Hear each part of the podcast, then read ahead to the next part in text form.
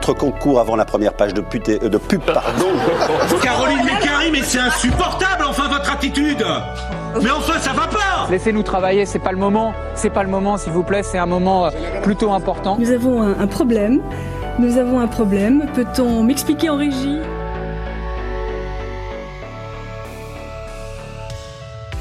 Bonjour à toutes et à tous et bienvenue dans cette dixième émission de Delta Info. Il est 10h40 et vous êtes sur l'émission d'actualité et d'information sur Delta FM 90.2.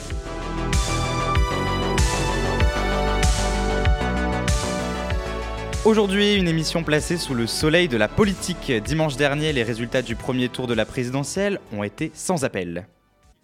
12, Nathalie Arthaud, Fabien Roussel, Emmanuel Macron, Jean Lassalle, Marine Le Pen, Éric Zemmour, Jean-Luc Mélenchon, Anne Hidalgo, Yannick Jadot, Valérie Pécresse, Philippe Poutou, Nicolas Dupont-Aignan. Lequel de ces deux va se qualifier Réponse dans 5 secondes.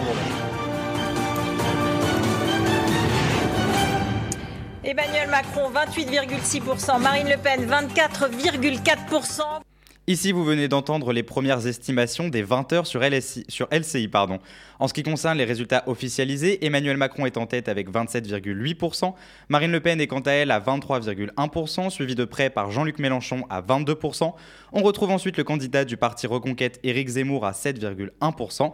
Dans les candidats à moins de 5% qui ne seront donc pas remboursés de leurs frais de campagne, nous avons Valérie Pécresse à 4,8%, Yannick Jadot à 4,6%, Jean Lassalle à 3,1%, Fabien Roussel à 2,3%, Nicolas Dupont-Aignan à 2,1%, Anne Hidalgo à 1,7%, Philippe Poutou à 0,8% et Nathalie Arthaud à 0,6%.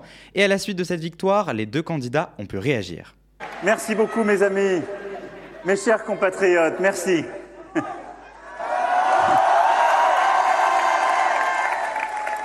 mes chers compatriotes de métropole, d'outre-mer et de l'étranger, ce dimanche 10 avril, vous avez été plus de 36 millions à faire valoir ce droit,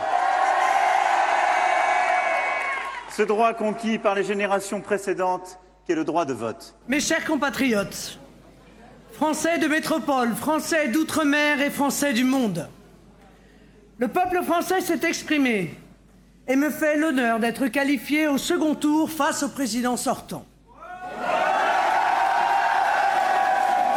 Me soit permis d'exprimer aux millions d'électeurs qui m'ont témoigné leur confiance ma plus sincère gratitude.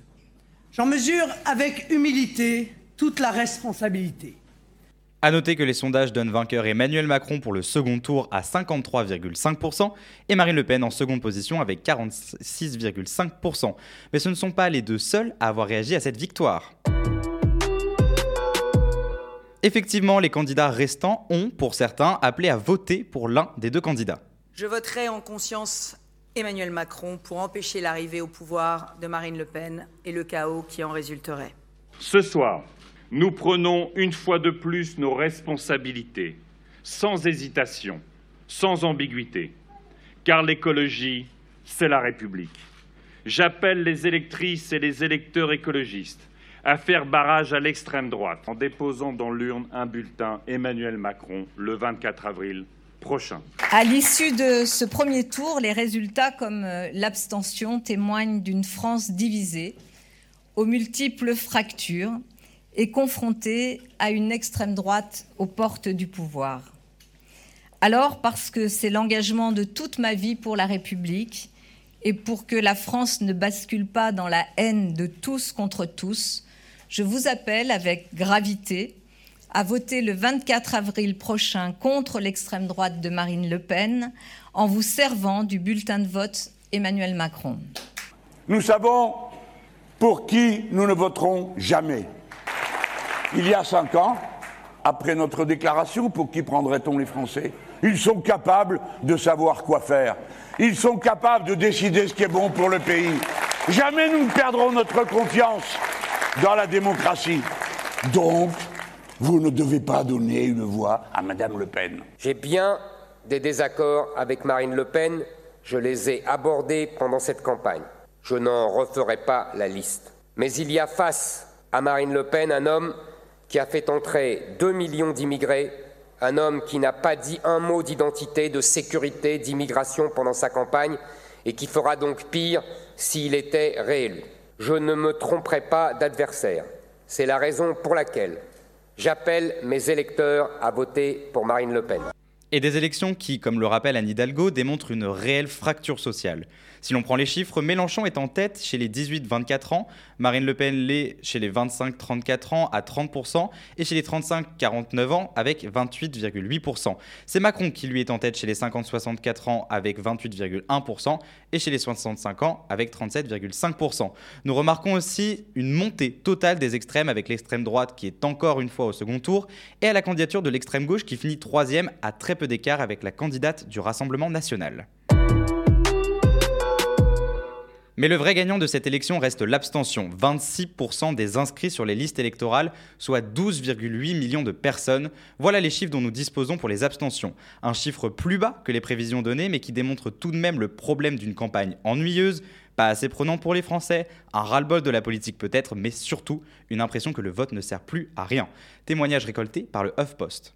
Je, vois personne qui, me représente, en tout cas moi mes soucis. Enfin, je, trouve qu'ils sont déconnectés. Je pense que la France en a un petit peu ras-le-bol. C'est pour ça que les gens ne vont pas voter. Je pense qu'il y a un vrai ras-le-bol des hommes politiques. Jamais voté déjà, c'est la, principale raison. Et ensuite, bah, parce que chacun a son idée finalement et euh, chacun a, des visions différentes, mais ils n'appliquent pas forcément ce qu'ils disent. Donc c'est vrai que c'est, ça un peu ça qui me, qui retient dans le vote en fait. Politiciens, tout ça, c'est toujours des débats et euh, c'est pas des débats construits parce que personne s'écoute en fait et ça mène jamais à rien.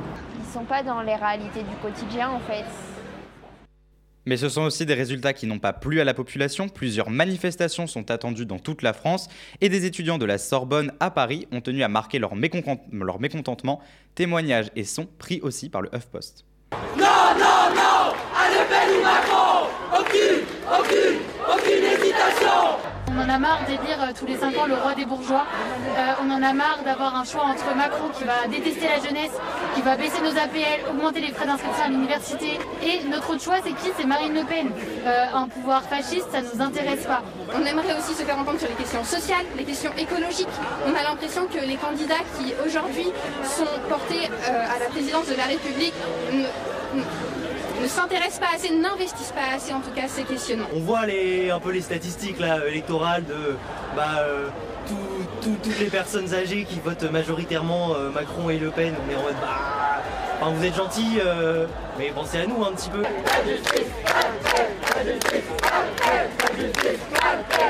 Et voilà en ce qui concerne la question du premier tour des présidentielles. Je vous retrouverai dès la rentrée pour une émission spéciale sur les résultats du premier tour et sur un retour de toute cette campagne présidentielle. Mais les actualités continuent tout de même, mis à part la question des présidentielles en France. Et de fait, à New York, une fusillade a eu lieu dans l'arrondissement à New York. 23 personnes blessées, dont 10 par balle à compter du mardi 12 avril. Voilà le bilan de cette agression. Well, I was on um, the level above the platform. I wasn't on the platform itself. Uh, what I saw was um, a young guy uh, run up to the station booth, and uh, he was bleeding uh, from the legs. I think it seemed like his pants were down and uh, you know he was tending to his wounds, but otherwise he seemed like he was, you know, so it seemed like he was okay. I mean, I'm hoping he he's all right. Um, and then he was essentially just alerting people to what happened. He was saying, uh, there's been people uh, injured, they're bleeding. You think of this neighborhood as being a little out of the way. So, you know, and I didn't know anything about this. I've only been learning bits and pieces as I've been talking to reporters, basically. Ici, le témoignage d'un survivant à cette fusillade transmis sur la chaîne américaine NBC News, où l'on peut entendre le récit de cet homme qui explique la panique et l'incompréhension qui a eu lieu sur le moment. Un des porte-parole des pompiers présents sur la scène a précisé que des engins explosifs mais non déclenchés avaient été retrouvés. Un, dispositif, de sécurité s'est déployé au niveau de la 36e rue et de la 4e avenue dans le sud de Brooklyn, où se sont produits les faits. C'est pour l'instant Frank James qui est présumé comme suspect de cette fusillade, mais nous en saurons plus dans les prochains jours. Dans la ville de Shanghai maintenant, en Chine, la situation est critique pour les populations. Depuis le 30 mars, les 26 millions d'habitants de la ville ont interdiction totale de sortir de chez eux afin d'enrayer la relance de l'épidémie de Covid-19. Si l'on peut penser à un confinement avec des feuilles d'autorisation de sortie ou autre, il n'en est pas question. Le gouvernement chinois est clair sur la question. Aucune sortie n'est acceptée, sauf pour se faire tester. Pour manger, les habitants doivent commander leur repas sur une application et se faire livrer directement chez eux. Aucun animal ne peut être promené et ceux atteints du Covid-19 sont directement abattus. Vous pouvez néanmoins voir des animaux comme des chiens robots ou des drones dans les rues afin de veiller à la discipline des habitants. Des réactions se sont fait entendre depuis plusieurs jours aux fenêtres des immeubles.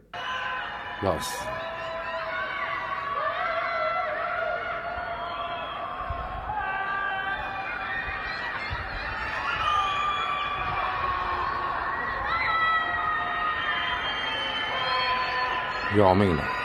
这个任务出过那个，真的要插进去了，操，麻烦了。 Une affaire qui reste à suivre dans les prochains jours.